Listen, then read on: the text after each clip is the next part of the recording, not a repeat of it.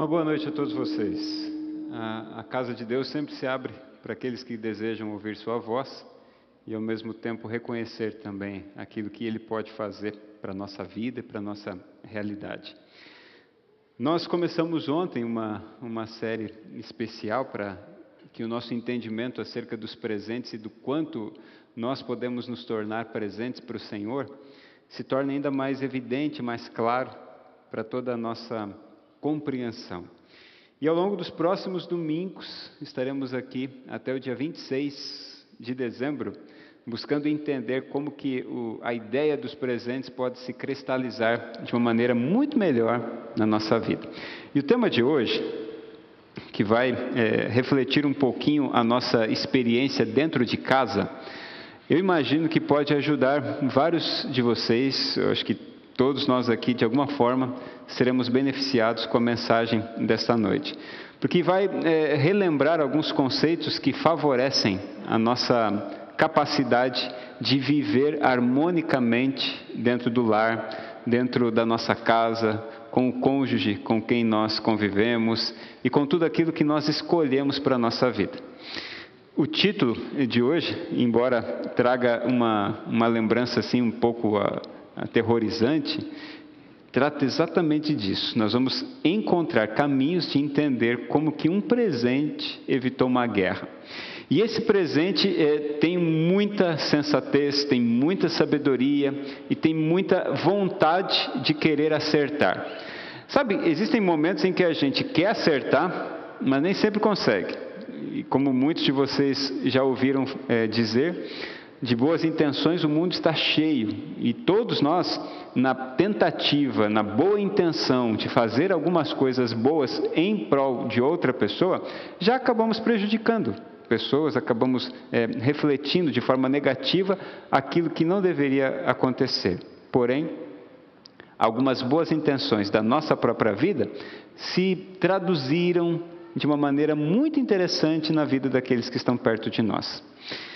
No dia 26 de setembro é, de 1983, 14 dias antes de eu nascer, aconteceu algo que mudou de uma maneira assim, um tanto que indireta, a história da humanidade. Embora alguns de vocês não estivessem nascidos ainda naquela ocasião, outros estavam e se lembram que na década de 80, 70 e 80, a Guerra Fria começou a se intensificar e lampejos de uma terceira guerra mundial estavam perambulando todo o nosso cenário mundial.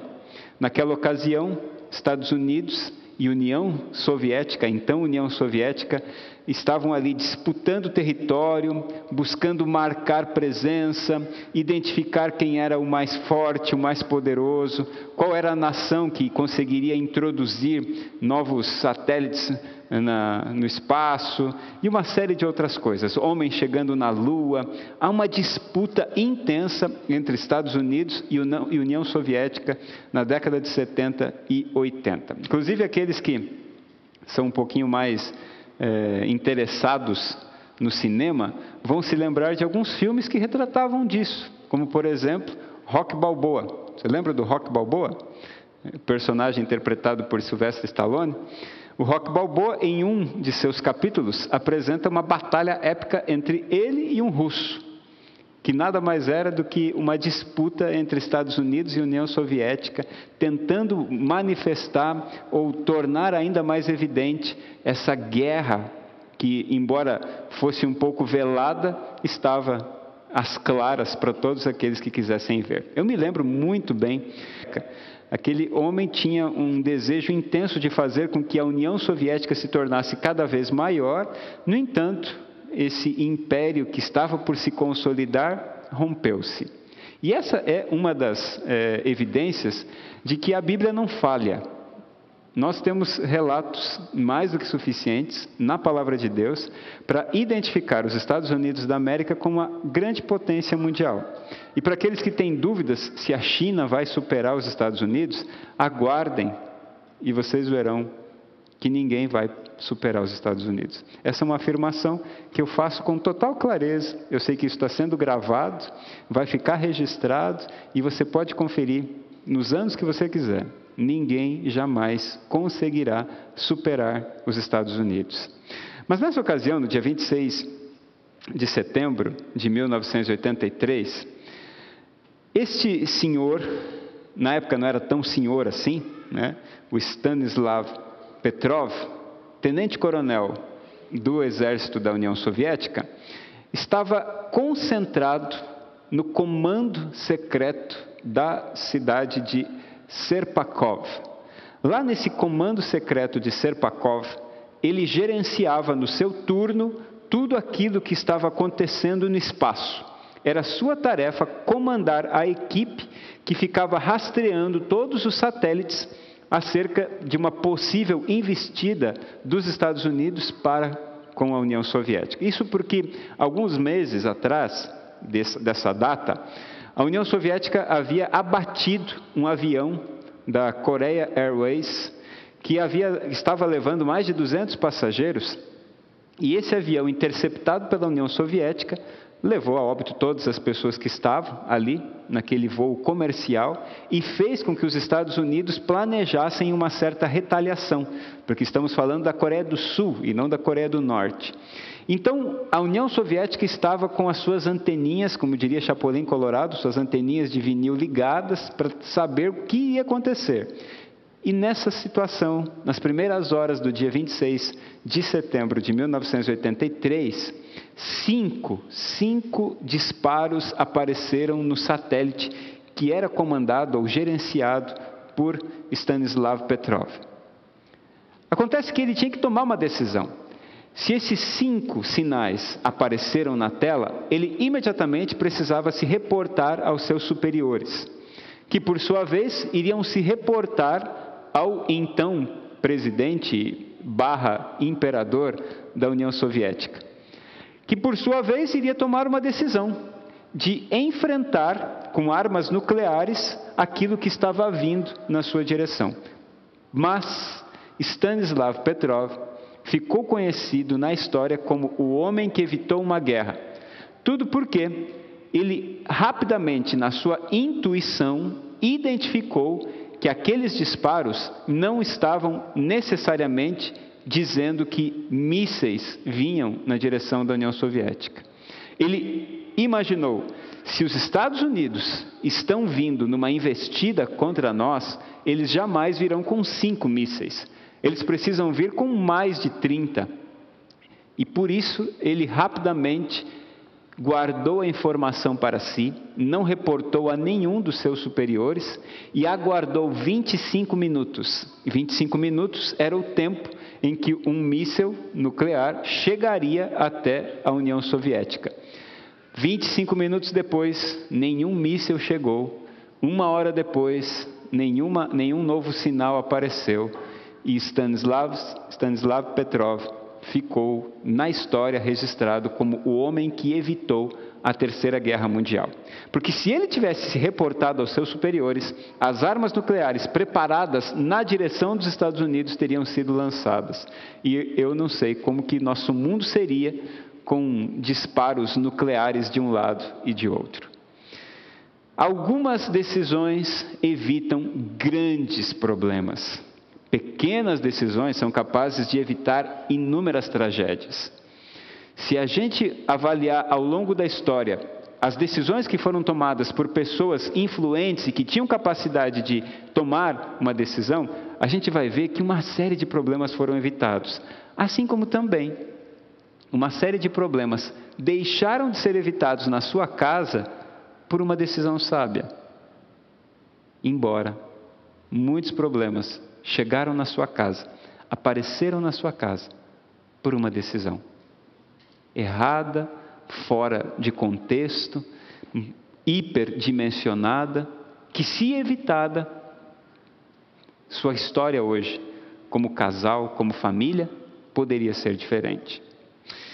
Nós vamos juntos avaliar a história de Abigail, que está registrada no livro de 1 Samuel, no capítulo 25.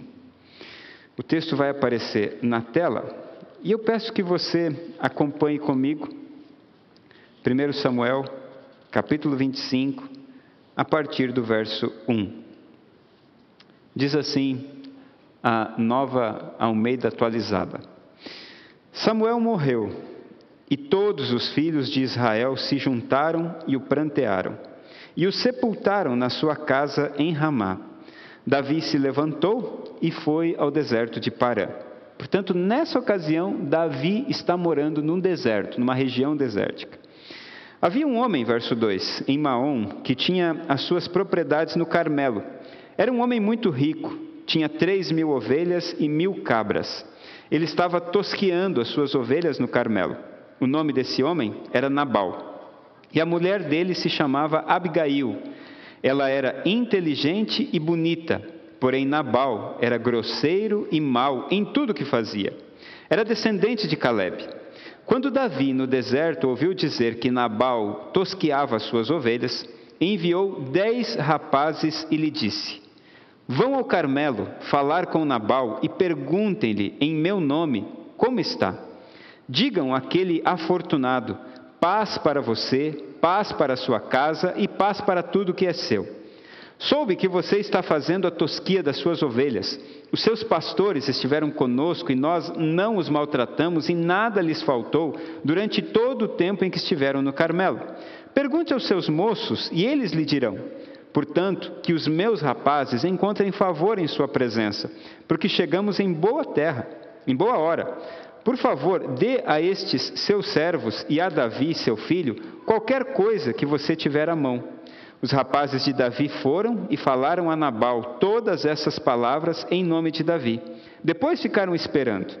Nabal deu a seguinte resposta aos servos de Davi: Quem é Davi e quem é o filho de Jessé? Muitos são hoje em dia os servos que fogem do seu senhor.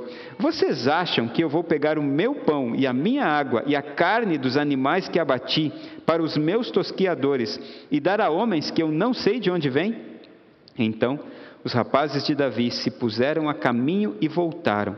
Ao chegarem, disseram a Davi tudo o que Nabal havia falado. Então Davi disse aos seus homens: Que cada um cinja a sua espada. E cada um cingiu a sua espada, e também Davi cingiu a sua. Cerca de quatrocentos homens seguiram Davi, enquanto duzentos ficaram com a bagagem. Nesse meio tempo, um dos moços de Nabal foi falar com Abigail, a mulher de Nabal, dizendo: Davi enviou do deserto mensageiros para saudar o nosso Senhor, mas ele os pôs a correr. E a história continua. Nós vamos até o final do capítulo 25 para entender todo esse relato. O fato é que nessa história nós temos pelo menos três personagens que precisam ser avaliados por cada um de nós, e uma delas de uma maneira um pouco mais intensa. O primeiro personagem que eu destaco aqui a vocês é Nabal. Nabal era um homem mau e grosseiro, e ao que tudo indica, ele tinha uma aparência assim, pelo menos quase todos os comentários que eu li indicam que ele era um homem muito mais velho do que Abigail, que tinha por volta de trinta e poucos anos de idade naquela ocasião, ao que Nabal tinha mais ou menos 60 anos. Esse Nabal, além de ser mau e grosseiro, ele era muito rico. E a Bíblia diz que ele tinha três mil ovelhas e um rebanho também de mil cabras. Embora para os nossos dias parece que esse rebanho não é assim tão grande em comparação com outros, até mesmo aqui do nosso estado do Mato Grosso, naquela ocasião, onde não havia JBS, Friboi e outros frigoríficos para abater esse monte de, de animais, um rebanho com esse número, com essa quantidade, era significativo. Representava alguém que tinha muitos recursos e que, consequentemente, tinha muito poder. E isso traz a nós uma informação. O fato de ele ser muito rico dava a ele, pelo menos, a ideia de que tinha muitos poderes. E o pior, ele era descendente de Caleb, o que nos mostra que ser parte de uma boa família não é garantia de que sua vida vai ser tão boa quanto a sua família. Ah, fulano de tal é da família tal com certeza deve ser uma boa pessoa. Nem sempre. Esse Nabal, descendente de um homem muito respeitado entre todas as tribos de Israel, era um homem mau, grosseiro, completamente impetuoso e que tinha muito de si para transpor todas as suas dificuldades. Além disso, seu próprio nome significa insensato, estúpido, e a Bíblia relata que para completar toda essa dose de malvadeza, ele ainda era beberrão, era um bêbado de cair e que fazia festas e mais festas, sempre regada a muito vinho. Portanto, era um mau partido, um homem que, imagino eu, nenhuma das mulheres que aqui estão e das que estão nos assistindo gostaria de ter como seu cônjuge. Porém, este homem se deu bem, se deu muito bem, porque ele acabou casando com Abigail. E a Bíblia diz que Abigail era bonita e inteligente. E por tudo aquilo que a gente lê acerca do seu relatório, chegamos à conclusão de que ela também era muito sensata. Encontrar essa combinação bonita, inteligente e sensata é algo raro. No mundo dos homens, impossível. Se você achar um homem que é bonito e inteligente, desconfie. Ou ele é bonito ou ele é inteligente. Né? É difícil de encontrar essa, essa combinação. Ainda mais bonito, inteligente e sensato. Agora, no lado feminino é possível que apareça, né? é possível que aconteça uma, uma combinação dessas. E Nabal havia finalmente encontrado uma moça assim.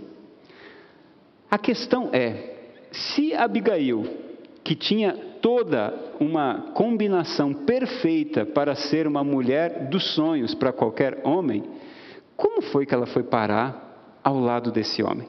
Seu próprio nome mesmo revela o quanto seu pai era alegre por tê-la. Seu nome significa meu pai se faz alegre. E além disso, ela era muito prestativa e, pelo seu jeito de ser, extremamente admirada por todos os seus servos. Tanto que o servo de eh, Nabal, ao invés de ir conversar com Nabal, para que ele tome uma decisão diferente, ele vai rapidamente até Abigail para mudar aquela circunstância difícil na qual Davi estava prestes a acabar com a raça de todos os do sexo masculino da casa de Nabal. Portanto, quando a gente olha para Nabal e para Abigail, a gente encontra opostos e chega a uma conclusão. Nabal dificilmente poderia encontrar uma mulher melhor para ter como esposa. Por outro lado, Abigail dificilmente poderia encontrar um homem pior para ter como marido. Como será que os dois se encontraram? E a pergunta que eu faço é: será que ela realmente escolheu Nabal para ser seu marido? Eu acho que não, porque naquele tempo os casamentos eram arranjados. E sem falar de que as famílias mais carentes viam nas moças, nas filhas, a oportunidade de sair do buraco financeiro. Famílias que haviam perdido muito das suas posses encontravam no dote pago pelas suas filhas a possibilidade de sair da pobreza. Alguns dos comentários que li dizem que essa deve ter sido a, a situação de Abigail. Sua família, de origem humilde, encontrou-se com uma família muito rica, a família de Nabal, e teve na filha um bem muito precioso, a oportunidade de dar assim uma, uma saída dessa situação caótica quanto à sua condição financeira. Ao que tudo indica, parece ser isso mesmo. Mas o fato é que uma mulher tão dedicada, tão prestativa, tão cheia de dons naturais, acabou se entrelaçando com um homem imprestável, tão difícil de se lidar e com uma série de problemas que afetavam profundamente o relacionamento entre os dois. É aí que aparece o terceiro personagem, e esse terceiro personagem relembra a nós a fidelidade que cada um de nós podemos ter. Quando olhamos para o compromisso que Abigail tinha para com Nabal, ao entrar na presença de Davi, esse personagem que chega para confrontar toda a história, revela a nós o quanto essa mulher não estava propensa a ficar chorando pelos cantos, lamentando a sua sorte. Ela encarou o compromisso que assumiu e resolveu ser a melhor esposa que ela poderia ser. Davi, por sua vez, que vivia lá nessa região desértica de, de Arã, ou de Parã, tinha com os seus 600 soldados leais a oportunidade de, no tempo da tosquia, encontrar alimento para acalmar um pouco toda a indisposição que eles estavam tendo. Davi, nessa ocasião, estava fugindo de, de Saul, o rei que o perseguia.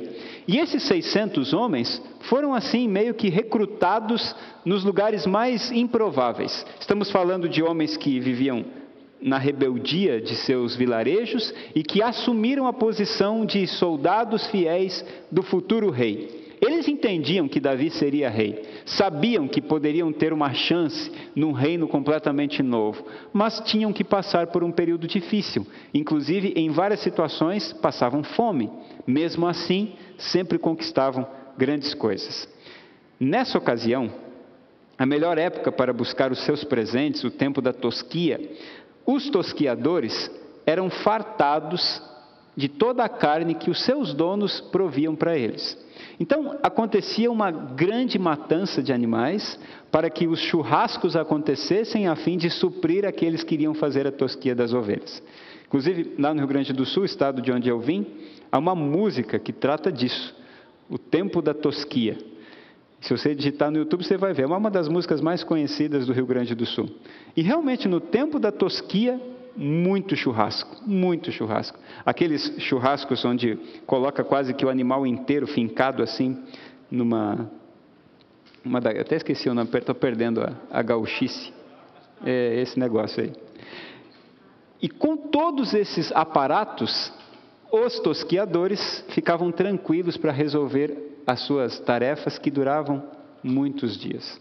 Davi pensou: é a grande época, é o melhor momento. Não há época melhor para se fazer isso. Foram até a presença de Nabal, solicitaram alimento para os soldados, mas a resposta foi negativa. E ele podia até ter dito assim: olha, não vai dar, não vamos entregar comida para vocês, mas pelo contrário. Nabal usou toda a sua grosseria, foi grosseiro ao extremo para dizer: eu não conheço Davi, não sei de onde ele veio, não sei nem quem são seus pais, deve ser um rebelde que anda fugindo de outros lugares, portanto eu não vou dar os meus animais abatidos, a minha água e o meu pão para um rebelde como esse. Isso enfureceu Davi. Deixou Davi assim extremamente raivoso. E essa fúria, embora tenha é, levantado um, um motim, imediatamente foi abatida por uma atitude. Lá no livro de Tiago, no capítulo 1, verso 20, a Bíblia diz que a fúria dos homens jamais alcança a justiça de Deus. Lembre-se disso. A fúria dos homens jamais alcança a justiça de Deus. Se em algum momento você ficar furioso, com raiva, e quiser descontar toda a sua raiva em alguém, lembre-se de Tiago 1, verso 20. A fúria dos homens jamais alcança a justiça de Deus. Davi queria resolver a situação. Davi queria levar a cabo todos os homens que viviam com Nabal. E ele disse: Ai de mim, ai de mim, se até o final desse dia eu não exterminar todos do sexo masculino e colocar por terra tudo que Nabal tem. Por uma razão. Davi e seus homens funcionavam como escudo de proteção para os tosquiadores de Nabal. Os servos de Nabal tiveram muita proteção da parte de Davi e seus homens. E por vários dias eles estiveram na iminência de serem atacados por outros povos, mas quem não permitiu tal ataque foram os servos de Davi, que estavam agora pleiteando uma espécie de pagamento, que nada mais era do que justo. Eles só queriam ter um pouco de comida para continuarem as suas atividades. A fúria de Davi, os maus tratos de Nabal foram apaziguados por uma atitude que mudou completamente tudo. Abigail, por sua vez, ao ouvir o servo de Nabal lhe contar acerca de tudo aquilo que aconteceu, agiu rapidamente, muito rápido mesmo. Fez tudo o que precisava ser feito. Sua atitude foi tão rápida que em poucos, em poucas horas, ela reuniu o presente que ela decidiu mandar para Davi. E o presente constava de 200 pães, 200 litros de vinho, cinco ovelhas, cinco medidas de trigos tostados, além também de 100 cachos de uvas passas e 200 pastas de figos prensados. Era comida da melhor espécie naquela época. Imagina toda essa comida chegando para os servos de Davi. Os servos chegaram primeiro e depois Abigail aparece. Aquela moça, diz a Bíblia, se prostra com o rosto no chão e se declara como serva de Davi. Ela diz: Que a culpa do meu Senhor recaia sobre a vossa escrava a culpa do meu marido recaia sobre mim. É responsabilidade minha o que está acontecendo. Normalmente, quando a gente é, assiste jogos de futebol e um time perde, acontece dos técnicos, ao darem as suas entrevistas, dizerem: Eu assumo toda a responsabilidade, nosso time foi mal porque eu decidi mal e tal. Essas atitudes aparecem. Agora, nós estamos falando de uma mulher que vivia sufocada com um casamento muito conturbado, com um homem que a maltratava, um homem que era grosseiro, um homem que não tinha sensatez nenhuma e que recebia prestatividade da sua esposa diariamente. Essa mulher tinha tudo, era a chance da vida dela de fugir daquele ambiente.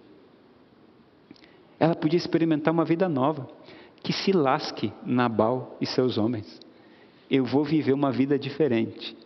Mas ela não fez isso. Prontamente resolveu levar um presente para Davi e com isso apaziguou a sua ira. Essa chance de abandonar tudo, essa oportunidade foi suplantada pelo seu compromisso. Ela havia assumido um compromisso. E quer saber? Esse mundo carece de compromisso. Quem já não pensou em desistir do seu cônjuge? Nesse espaço aqui, nesse grupo de pessoas que aqui estão, esse pensamento já pode ter passado por várias cabeças aqui. Vários podem ter já imaginado uma outra situação, uma nova possibilidade, um recomeço de outra forma, com outra pessoa. Isso passa pela cabeça dos seres humanos. E é por isso que o nosso mundo carece de compromisso. É o compromisso que nos faz manter a fidelidade. É o compromisso que nos revela o quanto nós estamos de fato entrelaçados com aquele que nós nos comprometemos a ser fiéis.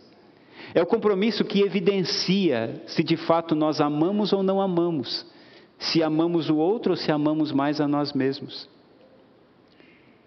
Porque quando não queremos compromisso, nós não amamos. Nós simplesmente queremos as nossas vontades.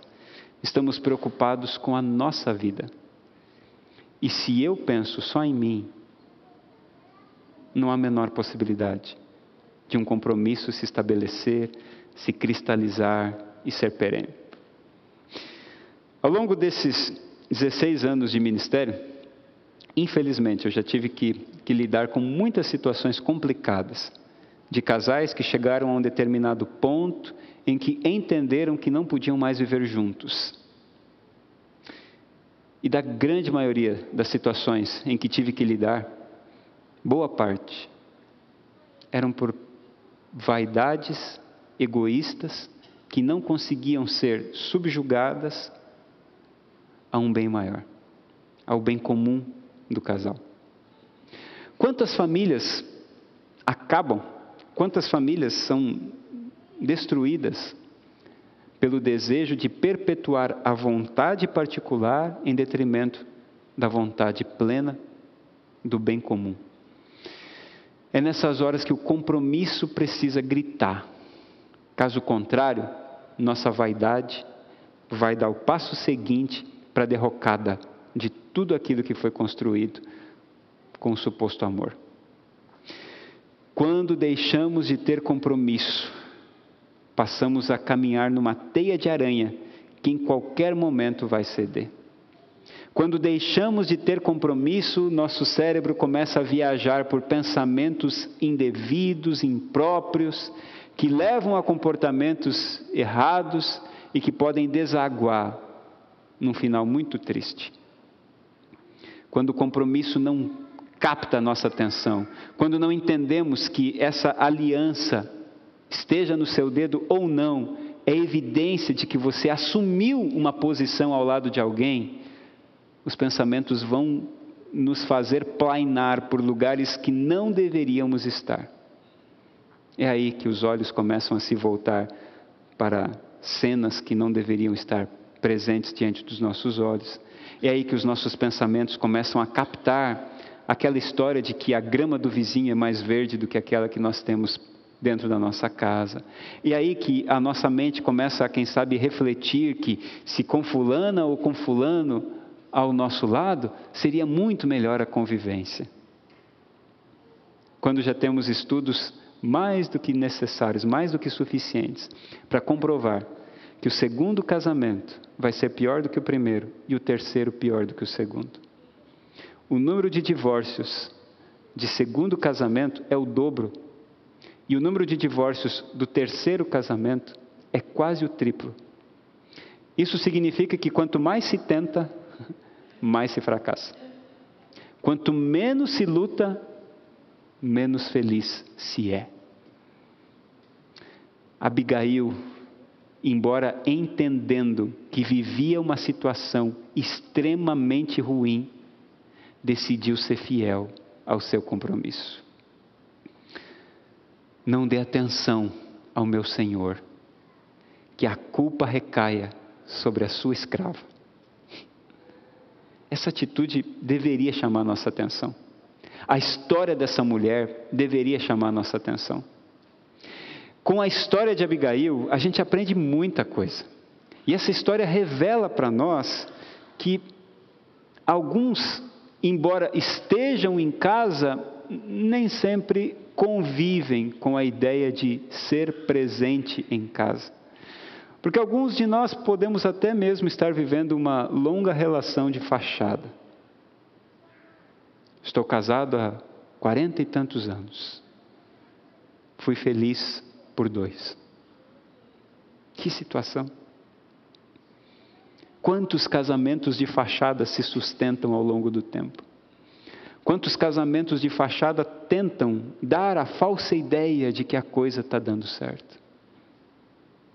Alguns têm um casamento, mas não têm um compromisso, não têm um lar. Possuem um casamento, mas não possuem uma aliança.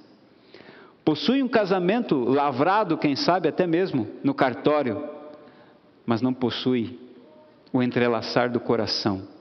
Não possui o coração que facilita confiança, cumplicidade, entrega mútua. E sabe o que é pior de tudo? É que alguns desses casamentos que vivem desse jeito foram estabelecidos por aqueles que se dizem cristãos. Essa é a parte mais difícil de se entender. Como é possível que aqueles que conhecem a Cristo continuem vivendo uma vida desse jeito. Tem casamento, mas não tem compromisso. Tem uma casa, mas não tem um lar. Tem uma aliança, mas não tem o coração. Dizem até mesmo ter amor, mas o que de fato tem é a luta pelo egoísmo. Alguns podem até dar presentes para o seu cônjuge, mas o melhor presente que poderiam dar é estar presentes nessa relação. Porque tem gente que não está presente, dá presentes, mas não está presente, enche o cônjuge de presentes, mas não está presente. E quando eu me refiro a estar presente, não é estar no, no ambiente onde o cônjuge está, é estar de fato ali, experimentando a vida como ela deve ser vivida. Às vezes podemos estar até mesmo no mesmo sofá, mas as cabeças podem estar em hemisférios diferentes. Podemos estar desfrutando até da mesma comida, mas o paladar de um não tem nada a ver com o paladar de outro. Podemos até mesmo estar escutando a mesma música, mas os ouvidos podem estar flutuando em frequências completamente distintas. Podemos estar vendo as mesmas cenas, mas os nossos olhos podem estar buscando imagens que não deveriam ser buscadas. Quantos casamentos completamente arruinados que sobrevivem na UTI, tentando dar aparência de que está tudo bem.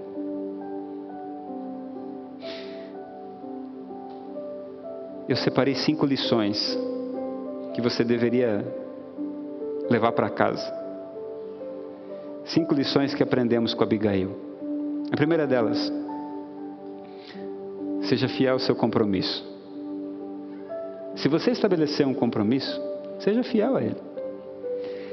Fidelidade é um negócio que não é fácil, mas que precisa ser buscado. Porque aquele que nos promete a felicidade ao lado do cônjuge é muito mais poderoso do que qualquer tempestade que passe pela nossa casa. Eu não estou dizendo com isso que eu tenho que agora ser fiel a alguém que bate em mim, a alguém que me massacra, a alguém que me põe todos os dias numa condição completamente horripilante. Tem gente que sofre abusos emocionais e físicos que precisam ser denunciados. Mas se esse não é o seu caso, seja fiel ao compromisso. Você precisa ser fiel ao compromisso que você estabeleceu. Ah, mas eu gosto de verde e ela gosta de azul. Dá um jeito de misturar essas cores. Ah, mas eu gosto do frio ela gosta do quente. Dá um jeito. Seja fiel ao seu compromisso. Não dá para ficar flertando com essas diferenças por mera vontade egoísta. Ah, mas eu queria que fosse assim, eu queria que fosse assado. A gente precisa aprender a conviver. Caso contrário, vamos ficar buscando compromissos e novos compromissos. E quer saber? Deixa eu te falar. Nunca você vai encontrar a perfeição que você tanto quer. Em nenhum homem e em nenhuma mulher. Porque, embora Abigail fosse bonita, inteligente e sensata, eu aposto com você que tinha um monte de defeito nela. Porque somos pecadores, somos falíveis, temos dificuldades. E se não aprendermos a conviver, o nosso compromisso continuará sendo tão frágil como uma teia de aranha. E as famílias vão se desfacelando do jeitinho que Satanás quer que aconteça. Segunda lição que a gente aprende com Abigail é que não podemos esperar a mudança do outro para fazer a nossa parte. Ah, o outro tem que mudar, a outra tem que mudar. Enquanto ela não mudar, eu não mudo. Abigail nos mostra que mesmo Nabal, sendo um imprestável, ela decidiu ser a melhor esposa do planeta Terra. Esse é meu marido? Tá bom. Eu vou ser a melhor esposa. Mesmo que ele ganhe o prêmio de pior, eu vou em busca do prêmio de melhor. Eu não posso esperar a mudança do outro. Eu preciso mudar.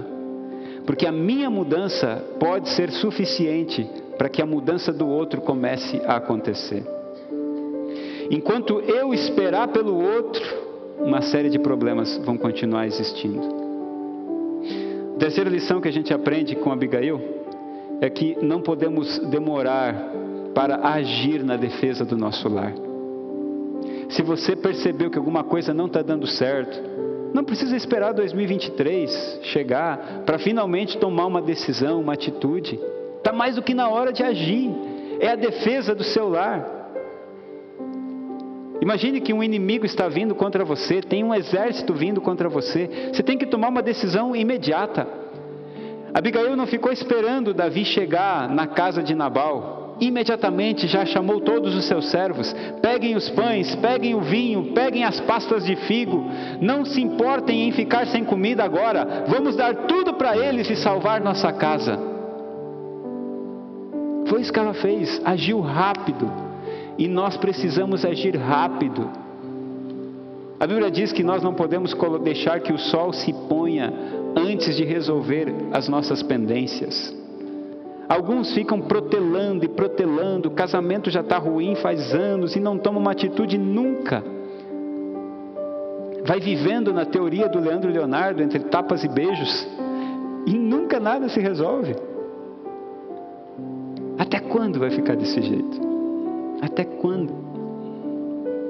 Não podemos demorar para agir. A quarta lição que aprendemos com Abigail é que nós precisamos assumir as nossas responsabilidades. A gente não pode fugir da raia. A gente não pode pensar na hipótese de fugir do problema. A gente precisa encarar o problema de frente, de forma direta e não indireta. Se tem problema, vamos resolver. Porque quanto mais eu demorar para resolver, maior ele fica. Maior o problema se torna ele cresce numa medida em que se torna insustentável para a nossa vida. Não podemos fugir da responsabilidade que nos cabe.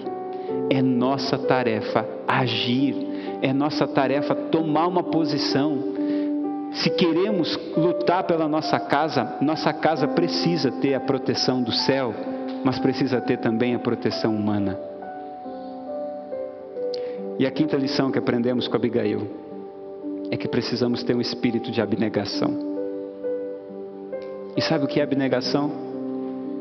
É permitir que a minha vontade, em determinados momentos, não sempre, mas em determinados momentos,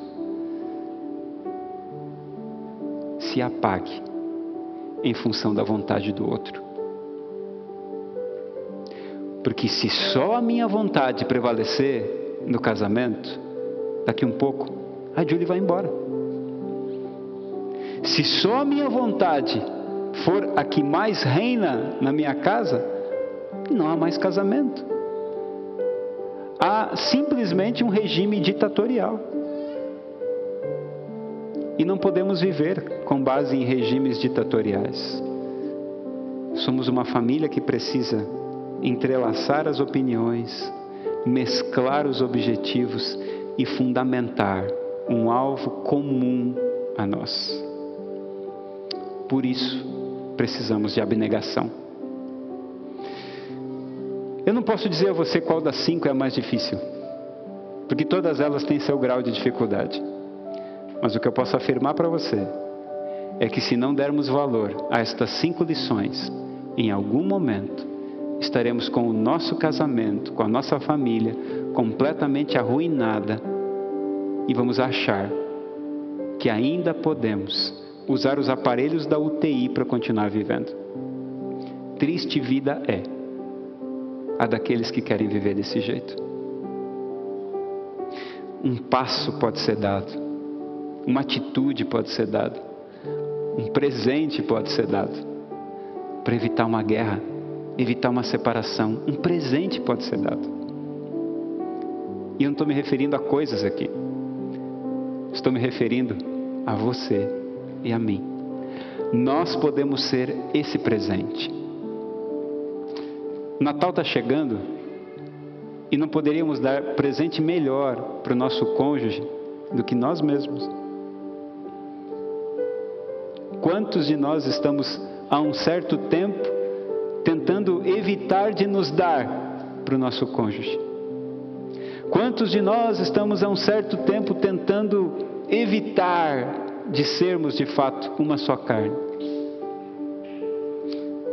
É o melhor presente que a gente pode dar. Um tempo atrás, em uma das regiões em que fui pastor, conheci uma, uma mulher com dois filhos e fiquei sabendo da sua história por outra pessoa, porque ela nunca me contou. Mas a história dela é mais ou menos assim: ela casou, constituiu uma vida feliz com o seu cônjuge, mas num dado momento, a polícia bateu a sua porta. E a polícia estava à procura de seu marido. E ela não estava entendendo o que estava acontecendo. Por que, que vocês procuram meu marido? A polícia simplesmente disse: Na próxima vez que o encontrarmos, nós o levaremos para a cadeia. Mas o que, que ele fez? Ela perguntou. Da próxima vez que o encontrarmos, o levaremos para a cadeia. Não demorou muito. E o casal feliz foi separado. A polícia o encontrou e o prendeu. Ela ficou com duas crianças, um menino e uma menina, três e cinco anos, tendo que sustentar sozinha agora aquela família, sem saber por que, que o marido tinha sido preso. Na decorrência dos meses, finalmente entendeu toda a história. Ela havia casado com um traficante de carros. Esse homem roubava carros no Paraguai e trazia-os para o Brasil. E também roubava no Brasil e levava-o para o Paraguai. Depois de várias vezes fazendo isso, foi pego. Mas ela nunca soube que seu marido era assim. Da cadeia, ele enviava mensagens para ela.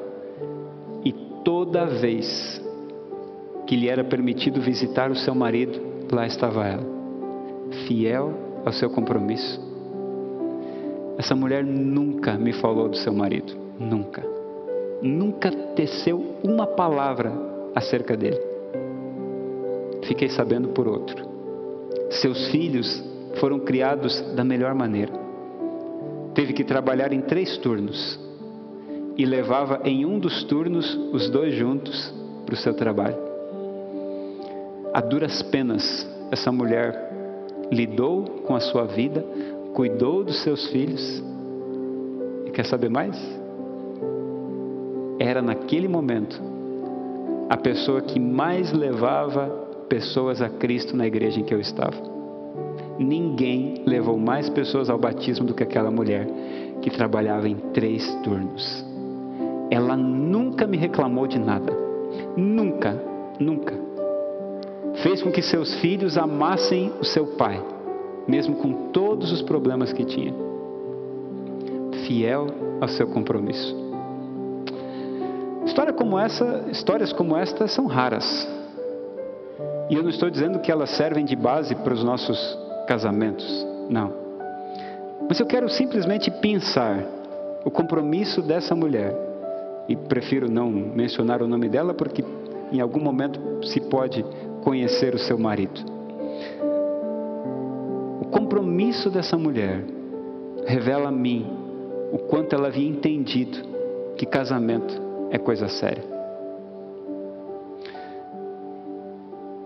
Pode ser que o seu marido não esteja preso, que sua esposa não esteja presa, e não haja nem motivos para isso. Pode ser que o problema seja apenas uma faísca de egoísmo que continua prevalecendo sobre a sua relação, impedindo que a felicidade plena chegue até sua casa. É hora da gente aprender com Abigail que o melhor presente que a gente pode dar para nossa família é estar presente com o cônjuge com o qual assumimos um compromisso. Nessa noite eu quero convidar você a aceitar um apelo simples. Você está disposto a dar um passo na direção do seu cônjuge? Pode ser que as coisas não estejam tão ruins assim, mas você sabe muito bem que pode melhorar. Você está disposto a dar um passo na direção do seu cônjuge? Mudar algumas coisas? Aprender com Abigail? não fugir das responsabilidades, estabelecer compromisso. Não esperar a mudança do outro para já começar a ter as suas próprias. Eu espero que você tome uma decisão sensata nessa noite e que você saia daqui com uma decisão firmada de viver uma experiência melhor dentro da sua casa. Não há presente melhor para você dar para sua família nesse Natal do que a sua própria relação compromissada do jeito que o, que o Senhor Deus deseja. Está disposto a fazer isso? Quer tomar uma atitude séria nessa noite? Eu não vou pedir para você se expor, mas eu vou pedir para você se levantar aí no seu coração diante de Deus e falar com Ele e tomar uma decisão ao lado dele de viver uma vida nova, de olhar, por exemplo, de Abigail e ter uma atitude diferente, uma postura diferente diante da sua casa.